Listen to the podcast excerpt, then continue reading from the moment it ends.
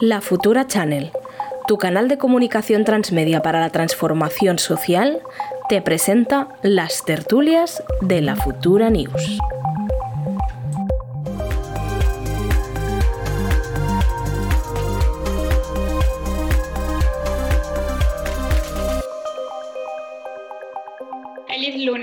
Aquí un lunes más comentando aquí en la tertulia los temas más candentes para iniciar la semana con toda la información posible. Tenemos como siempre a Mar Dalmao de forma eh, virtual y a Dani Sosa en el plato. Buenos días a todo el mundo. Y bueno, hoy creo que para empezar la semana con alegría y también bueno, pues con unas buenas noticias por parte de todo lo que es la cancha socialdemócrata, podemos empezar bueno, con eh, la toma de posesión del presidente de la República Chilena, Gabriel Boric. Eh, no sé cómo lo habéis notado, si os esperanza este futuro, porque a mí ciertamente me gustó mucho el discurso eh, que hizo, especialmente, bueno, pues citando a Allende y recordando de dónde venimos, pero también a dónde vamos. Marc, no sé cómo lo has visto.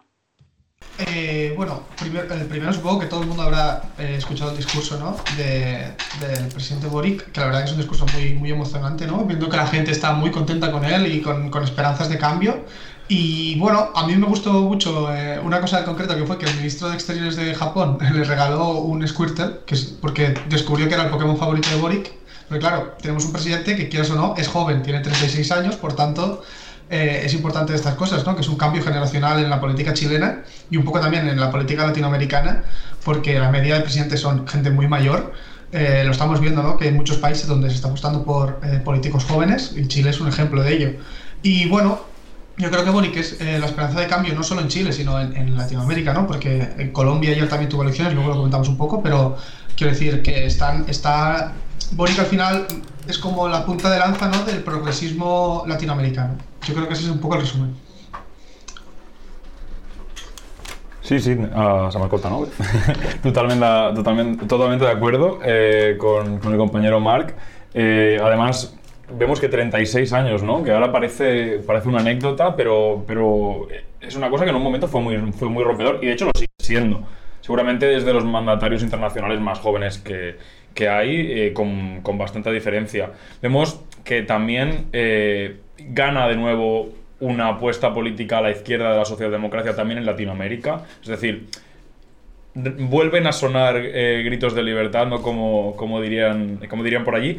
Y, y realmente, y realmente es así, ¿no? Porque vemos que lo que representa el, el nuevo presidente de, Chile es, es, eso, es acabar con, digamos, todo el legado de, mm, de la dictadura que, que, hubo, que hubo en Chile y que acabó también con, con un presidente precisamente también, eh, en este caso, eh, comunista, como, como era Salvador Allende, con la dictadura de, de Pinochet. Y, y vemos que ah, ahora se quieren acabar, digamos, y se quieren acabar con cambios eh, constitucionales, eh, todo, mm, digamos, todas estas anomalías, ¿no? Eh, antidemocráticas que, que son digamos, de, de, esto. O sea, son, son grandes pasos a seguir y creo que, que, es muy esperanzador. Y también es esperanzador para España. Como anécdota diremos que Boric tiene familia en, en Badalona, concretamente, así que voy a sacar pechos porque es mi ciudad. y y, vemos, ¿no? Como, como muchos mandatarios eh, españoles eh, y catalanes también eh, han ido a, su investidura. Vimos a la alcaldesa de Barcelona, a la vicepresidenta del, gobierno, incluso vimos al, rey Felipe. cosa que creo que, también es, una cosa a destacar por el contexto, más que nada, ¿no? Porque, porque puede ser que sea una anécdota bastante sorprendente, más que nada por la, línea ideológica del nuevo presidente. Totalmente, este apunte es interesante, yo no lo había pensado, no lo del rey, pero sí que es cierto.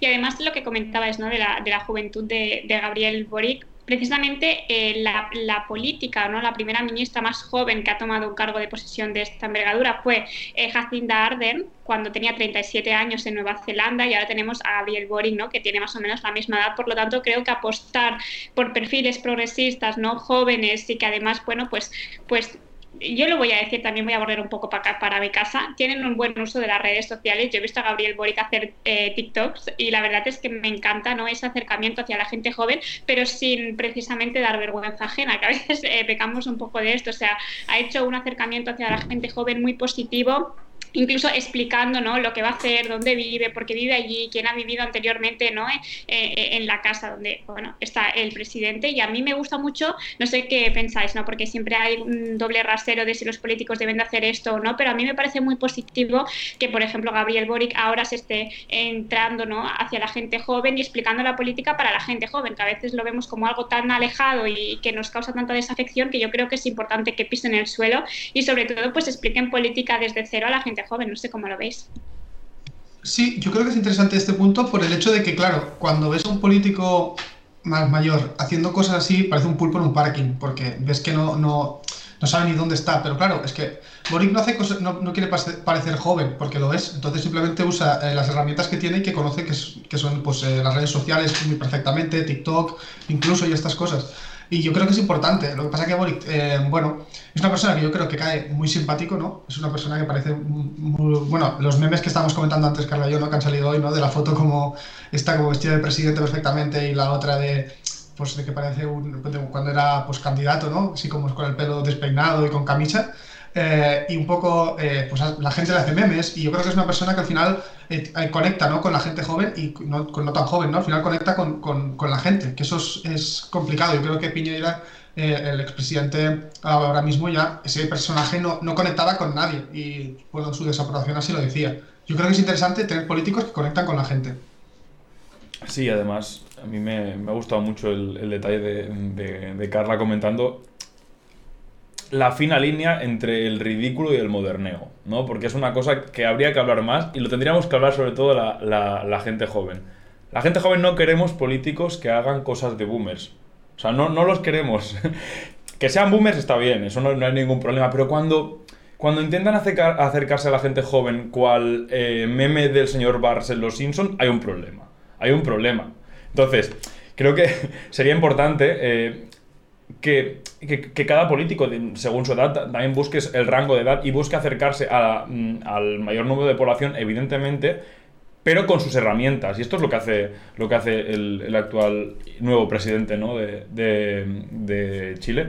Y es un cambio generacional muy importante, no solo generacional, sino ideológico también con, con Piñera, como, como comentábamos antes, ¿no? Porque Piñera ya era un presidente que salía de haber estado un mandato anterior, es un presidente conservador, eh, más de lo mismo, más de lo mismo para para las esperanzas, digamos, de cambio en, en, Chile, que son muchas y que se van a ver más en las siguientes elecciones y en las, en las siguientes contiendas electorales, porque habrán más contiendas electorales, estoy seguro que sí, eh, porque los cambios que, que, se van a hacer en Chile van a ser cambios transformadores y van a ser cambios que trasciendan ¿no? Eh, la, la, línea de, de, de la gestión, o sea, van a ser cambios todo, apunta a que van a ser cambios que van a transformar el país y eso es muy positivo, no solo para Chile, y yo creo que por eso estaban tantos mandatarios internacionales, sino para el resto del mundo. Es decir, va a servir Chile de, espora ah, para, para, contagiar a una nueva izquierda transformadora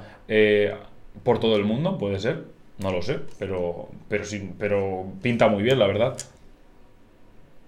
Sí, además que creo que me gusta. Yo también había pensado en el meme del señor Vance, pero lo, había, no había dicho nada, pero, pero es totalmente así, ¿no? Y a veces eh, esto pasa un poco a nivel progresista, ¿no? Que, que, la gente, los políticos de izquierda se quieren acercar a la gente joven, pero no saben cómo hacerlo, entonces eh, yo creo que hacen un, un, doble rasero o contrapartida que es al final alejar a la gente joven, porque, no sé, yo creo que, que cada edad eh, tiene sus eh, códigos de comunicación y Dani, tú sabes muchísimo más que yo sobre este tema, ¿no? Pero no creo creo que... saber más. Sí, sí, pero, pero creo que es importante saber eh, los códigos de comunicación y yo creo que, que, lo que está haciendo este señor, que además es que sabe lo que está haciendo y no intenta aparentar algo que no es, que eso es importante porque a veces vemos políticos en el Congreso que son muy buenos, pero cuando pasan a las redes sociales estás haciendo algo tan impostado que realmente no eres tú y al final haces vídeos virales, pero virales porque la gente joven em, eh, está flipando un poco con, con esa con esta perspectiva que algunos políticos quieren dar. ¿no? Entonces yo creo que, que desde el progresismo no es que los políticos tengan que hacer algo que les obligan, ¿no? Como es obligación comunicarte con la gente joven, sino que los partidos deben dejar que la gente joven de sus juventudes precisamente sean las que puedan hacer política, que para eso están, ¿no?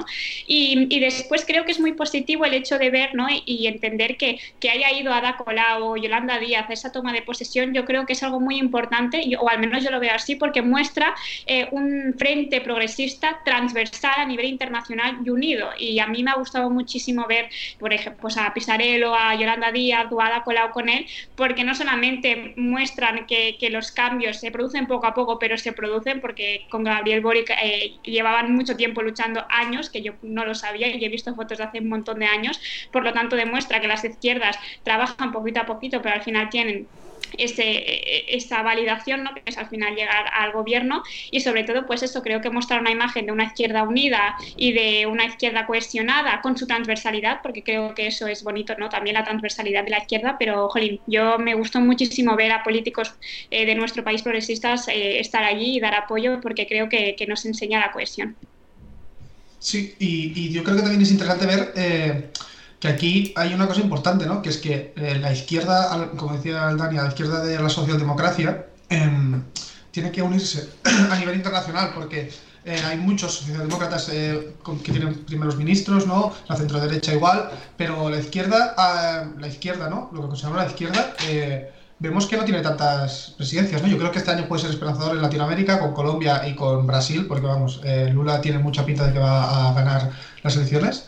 Y, y, bueno, ver gente también no solo española, que por ejemplo que estaba Jeremy Corbyn en, en la toma de posesión, quiero decir, al final, eh, como la izquierda europea tiene que tener eh, mejor, eh, yo creo que tenemos que trabajar más conjuntamente con la izquierda latinoamericana, porque al final somos el único nexo con estos gobiernos progresistas, porque los socialdemócratas y la centro derecha, con, con estos gobiernos progresistas, les va a costar entenderse. Yo creo que, que pues Yolanda Díaz, Ada Colau, son gente que pueden ser nexos con Latinoamérica. Porque la izquierda de Latinoamérica es eh, transformadora y progresista, no es socialdemócrata. Entonces aquí yo creo que hay un nexo de unión que hay que trabajar.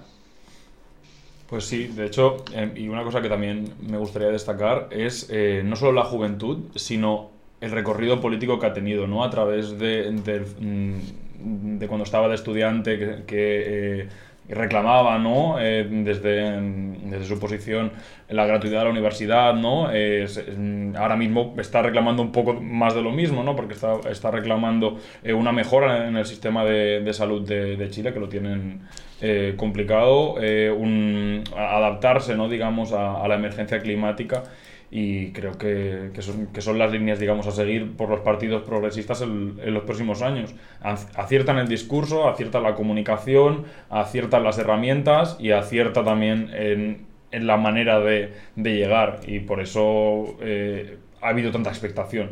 Porque cuando ha habido otros presidentes en Latinoamérica no ha levantado tanta expectación, pero con, con Boric sí, y es, es una cosa a destacar sin duda. Sí, aparte tienes razón, ¿no? Recordar eh, de dónde viene este señor, que no es que haya venido ahora y le hayan dicho tú, eh, venga a la presidencia, ¿no? Sino que es un señor que lleva una militancia y un activismo eh, ya a nivel estudiantil que tiene un gran recorrido, ¿no? Y creo que eso es lo que nos falta a nivel de progres progresista, ¿no? A nivel inter en nuestro país, por ejemplo, ¿no? Políticos que conecten también con lo que viene a ser el activismo de, de la calle y desde el inicio, ¿no? Porque eso sí que conecta muy bien con la gente joven, ¿no? Una persona que desde su despacho le han dicho, venga, tú hablas bien, tal, bueno, pues vas hacia allí, ¿no? También ver que hay personas que han iniciado su activismo, ¿no? Por intereses, pues, colectivos, pero no por, precisamente por un interés político y que después hayan derivado, ¿no? A ser uno de un político o un presidente, creo que es muy bonito y a mí me gusta muchísimo ver, pues, yo que sé, Ada Colau también empezó en la PA y ella no, eh, yo creo que en ningún momento se hubiera pensado que iba a llegar a ser alcaldesa de Barcelona, ¿no? O sea, yo creo que hacer un llamamiento, una reivindicación de que los políticos no solamente están en despachos, sino que también vienen de, del movimiento eh, activista estudiantil o de vivienda es muy importante. Sí, y también creo que es importante marcar eh, cómo es Chile. Eh, Boric acaba de entrar en un país donde el, sistema de estado de bienestar es muy pobre, porque bueno, se basó en, las políticas neoliberales, eh, pues en la, dictadura de Pinochet. Entonces, básicamente Chile, por ejemplo, las dos propuestas estrella que quiere decir ya de ya Boric son bajar la jornada laboral de 45 horas a 40, o sea, ahora mismo es de 45 horas, y subir el salario mínimo. Quiero decir, eh, es que Chile va a ser difícil porque además la correlación de fuerzas en el Congreso es complicada, pero es que está muy mal. Quiero decir, no, no es que vienen de una estela de gobiernos de derecha y liberales que, bueno, que, que, la gente está muy mal. Y además de esto tiene dos problemas más importantes también. Están en medio de un proceso de cambio constitucional que vamos a ver cómo esto se resuelve. Y luego también tiene problemas, por ejemplo, en el sur con, con los mapuches, ¿no? que son las tribus, eh, bueno, las, las, pueblos originarios ¿no? de, de Chile, ¿no? que tienen problemas porque no reconocen el Estado chileno por lo que les ha hecho durante históricamente, y luego tiene problemas migratorios en el norte. Entonces, es muy complicado. Está en una situación muy complicada. Tiene la correlación de fuerzas que tiene, aun haber ganado las elecciones, es una gran coalición, muy transversal, como decía Carla, y yo creo que va a ser difícil gobernar Chile. Pero bueno, yo creo que el diálogo, ¿no? que es como su bandera, eh, puede ser muy útil para resolver estos problemas que tienen que ser problemas eh, de pacto nacional, y eso va a ser complicado. Yo sobre este tema, sinceramente, no tengo mucho más que aportar, simplemente que ojalá le vaya bien el, recorrido, que creo que nos puede enseñar muchísimo y bueno, pues tener alianzas y sobre todo entender que, bueno, que cada persona tiene su código comunicativo y que es importante pues saber conectar sobre todo con la gente joven porque realmente son las futuras generaciones y es quien trae el voto. Así que yo pues le deseo muchísima suerte, la verdad. Pues sí, totalmente, la verdad. Eh, ¿Queréis que pasemos al siguiente tema? Sí, Carlos, si quieres explicar un poco el tema, que es el del rechazo ¿no? al asilo a los, a los a jóvenes ucranianos. Sí, bueno, bueno, como sabéis, hace no, una, no mucho, una semana estábamos haciendo una tertulia diciendo que, qué bien, ¿no? Que España, pues, eh, o la Unión Europea tuviera esa norma de acogida indefinida a esas personas que huían del conflicto Rusia y Ucrania, aunque, bueno, considerábamos que eso no se había hecho en otros conflictos que siguen vigentes y que hace muchísimos años y que, bueno, que había refugiados de primera y de segunda, pero que en el caso conflicto Rusia y Ucrania, bueno, era un buen precedente, ¿no? Eso de intentar acoger de forma indefinida a la gente, pues que al final huye de la guerra y lo que busca es una segunda oportunidad y una vida digna. Pero, como todo siempre pasa así, empieza algo muy bueno y termina no siendo tan bueno. Y es que el Ministerio de Interior en España, es decir, nuestro país, está negando el asilo, así como el estatus de refugiado a esos hombres en edad militar que eh, deberían estar en el campo de batalla en Ucrania o eh, simplemente tienen que estar en Ucrania por si se les llama, ¿no? Se les está negando esa condición y es más, hay un caso incluso de la Audiencia Nacional, que la propia Audiencia Nacional ha dicho que su deber es estar en ese país porque puede ser llamado a, la guerra, ¿no? Entonces, bueno, eh, eso se ha abierto un fuerte debate sobre, a, mi modo de ver, los roles de género, que también importan, ¿no? Porque realmente es un rol de género que se imponga a los hombres estar en edad militar en un conflicto bélico, pero también sobre cuál es, o sea, sinceramente, la política a nivel de refugiados, ¿no? Si estamos hablando de que esas personas también están huyendo de la guerra, porque este, este, caso que os digo de la Audiencia Nacional, él documentaba que había habido amigos suyos que habían ido a la guerra y se habían muerto o que habían vuelto, ¿no? Con un fuerte eh, estrés o, o postraumático, ¿no? Entonces, ¿hasta qué nivel em, como país eh, podemos negarle el asilo y el refugio a un hombre, en este caso a hombres en plural, porque han sido unos cuantos, que piden un estatus de refugiado para salir de su país eh, en un conflicto armado. No sé cómo lo veis, porque a mí me, ha parecido, si más no, muy preocupante. Aquí yo creo que hay dos temas. Es decir, uno es el tema legal, que es complicado. Es complicado porque la deserción es un delito. Esto es, esto es lo, que legalmente es difícil. Y es, no sé si es normal que lo sea, pero históricamente lo ha sido y lo ha sido por defender los intereses, pero no, no, hablo de Ucrania, ¿eh? hablo eh, a nivel de, estados lo ha, sido para defender, digamos, la integridad territorial. Ahora bien, yo creo que estamos hablando de, de otra cosa más allá de la legalidad y creo que habría que ofrecer un refugio medidas de protección por parte de otros países. Es decir, igual que eh, otros países ayudan a Ucrania, en, por ejemplo, en, financiar armas, de alguna manera también hay que hacer un contrapeso en, el hecho de, eh, de recibir estos refugiados, porque lo son. Es decir, porque yo creo que esta gente tiene todo el derecho del mundo a decir, no puedo seguir. Em, o, no, o, no, quiero entrar directamente, ¿no? De, mm, esto es una, es una, guerra atroz, eh, no me veo con capacidades psicológicas, físicas, o porque no me da la gana, porque también es totalmente legítimo eh, de, defender esto, porque igual no creo en la causa, que también es una cosa mm, totalmente respetable. Así que yo creo que la responsabilidad, igual que la Unión Europea, eh, ha creído conveniente el, envío de armas porque evidentemente pues eh, Ucrania eh, está sufriendo digamos una, invasión militar eh, con mucha menos fuerza que, la potencia invasora pues de alguna manera también hay que garantizar los derechos humanos en este sentido no es decir garantizar que a las personas no se las persiga digamos por la deserción garantizar el derecho al, asilo y también es importante tener en cuenta quién es el país que está ofreciendo este derecho al asilo.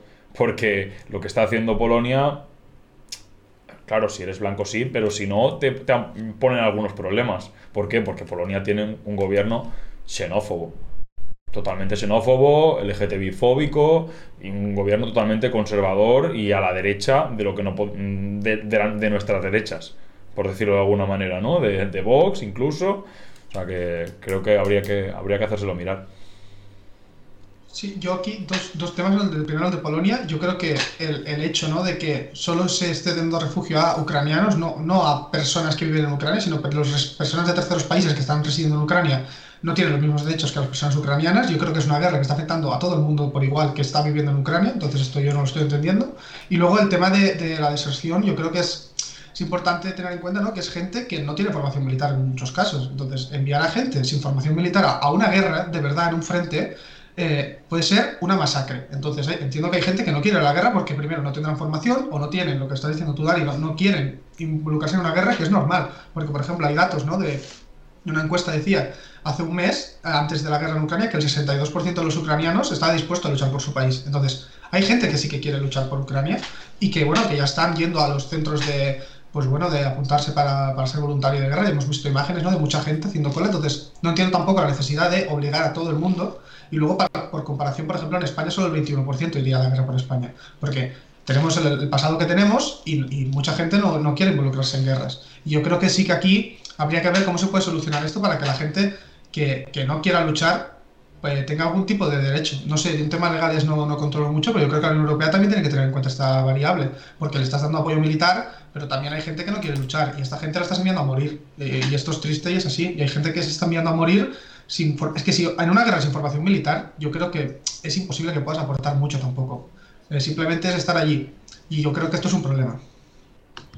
Sí, ¿no? De hecho, incluso el, otro día había una entrevista ¿no? de un militar eh, de Ucrania que explicaba que se les estaba dando armas a, gente del vecindario, ¿no? Gente pues, que no tenía una formación militar y que eso también tenía un doble rasero. Es decir, que, que falta un ejército no más combatiente para estar en la guerra, pues evidentemente que sí, pero en ningún momento puedes, puedes yo qué sé, obligar, o sea, es como si pasara aquí en España, Mark y Dani, o sea, vosotros tendríais que ir por edad eh, a ese conflicto, ¿no? O sea, hasta qué punto no, porque a veces, o sea, yo sinceramente esto lo hablaba con mi padre, que a veces como lo vemos tan lejano, como pasa en otro país, eh, no, no, lo aterrizamos, ¿no? Pero creo que es importante decir, si esto pasara aquí en España, pues mi padre o vosotros dos estaríais llamados a ir al combate, ¿no? Y hasta qué punto un ciudadano de a pie que no tiene nada que ver con las decisiones políticas que haya tomado Rusia, que no son ni políticas, porque realmente es una invasión militar, pero hasta qué punto un ciudadano de a pie, un estudiante o lo que sea, tiene que acarrear con esas consecuencias que estamos hablando nada más y nada menos que ir a un frente en el que te puedes morir porque estás en en una guerra, ¿no? En una guerra bélica, que es un conflicto armado, ¿no? Entonces,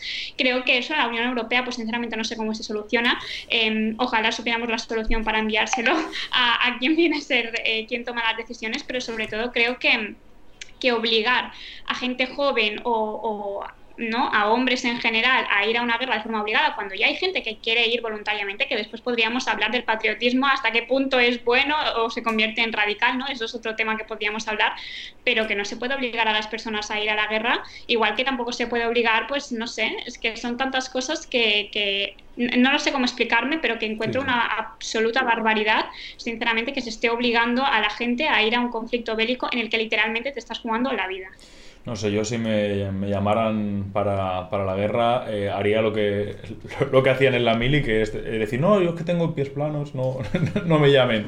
No, fue, fuera bromas, creo que en España, y utilizo esto para, para enlazarlo con el tema, eh, hubo un gran movimiento antimilitarista en, en, los años 80, en los años 90, eh, precisamente para porque estaba muy instaurada la mili, ¿no? que también era una cosa que venía del franquismo, y antes también había mili, eh, pero que, era, que estaba como muy asentado, ¿no? que una serie de tiempo de tu vida tenías que ser militar porque tendrías que estar preparado, ¿no? Para, para asumir, digamos, los costes vitales, digamos, de, de, de, una posible guerra, ¿no? Y por eso mismo pues, se instauró la mili y en España hubo muchas manifestaciones, un gran movimiento por la paz que recorrió, digamos, todo el país eh, y que precisamente por eso, ¿no? Tenemos, yo creo, y a veces presentamos el debate un poco como, como, lo vemos nosotros por nuestra cultura, nuestra cultura política. Yo creo que es normal y que tiene que ser así, ¿no? Porque la, la paz siempre bueno, no, no, tiene que ser la finalidad, sino que tiene que ser también el recorrido que se, que se hacia ella, porque los, los mecanismos tienen que ser estos.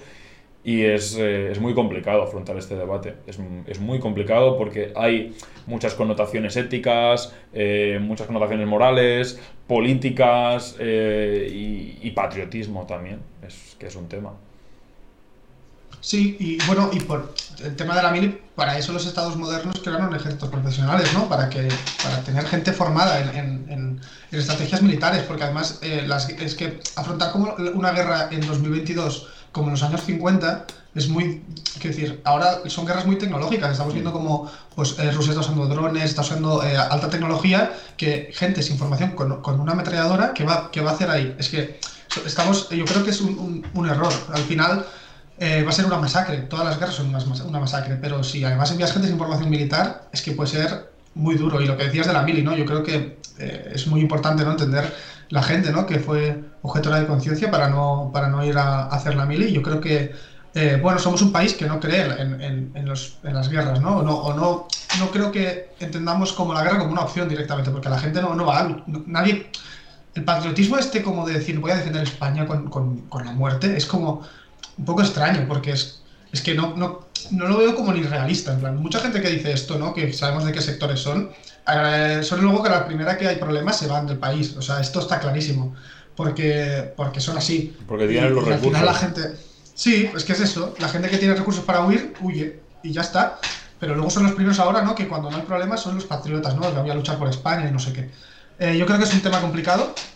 Y bueno, al final es, son vidas. Y yo creo que lo importante es evitar la, el máximo de muerte, ¿no? Que por ejemplo, no sé si habéis visto un clip, ahora pensando que me ha venido a la cabeza, de Cuarto Milenio, bueno, no sé, no sé si se llama así el programa ya, pero el programa este de, de Jiménez, que, eh, había un, un, señor diciendo que lo que tenían que hacer los ucranianos era matar muchísimos más rusos para, para poder sentarse a negociar. Y digo, pero, pero esto, esto, quiero decir, al final eh, son gente, es que hablan de como, como si no fuesen personas. Al final, también hay mucha gente rusa, muchos soldados rusos que son gente joven, que también están allí y, y no, no, son partidarios de la invasión, pero se han encontrado allí y esto pasa en las guerras. Al final son intereses de gobiernos y hay gente que se encuentra en medio.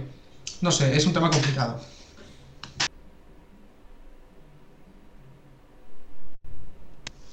Pues bueno, eh, son las dos, eh, lo dejamos aquí. Eh, nos vemos el, el, miércoles en catalán y, y bueno, muchas gracias por, por, por, el debate, la verdad está interesante. Y creo que el tema de la guerra, bueno, va a estar presente porque no creo que se acabe pronto, así que si podemos volver a hablar del tema, pues lo hablamos. Y un placer. Adeu. Adeu, vagi molt bé.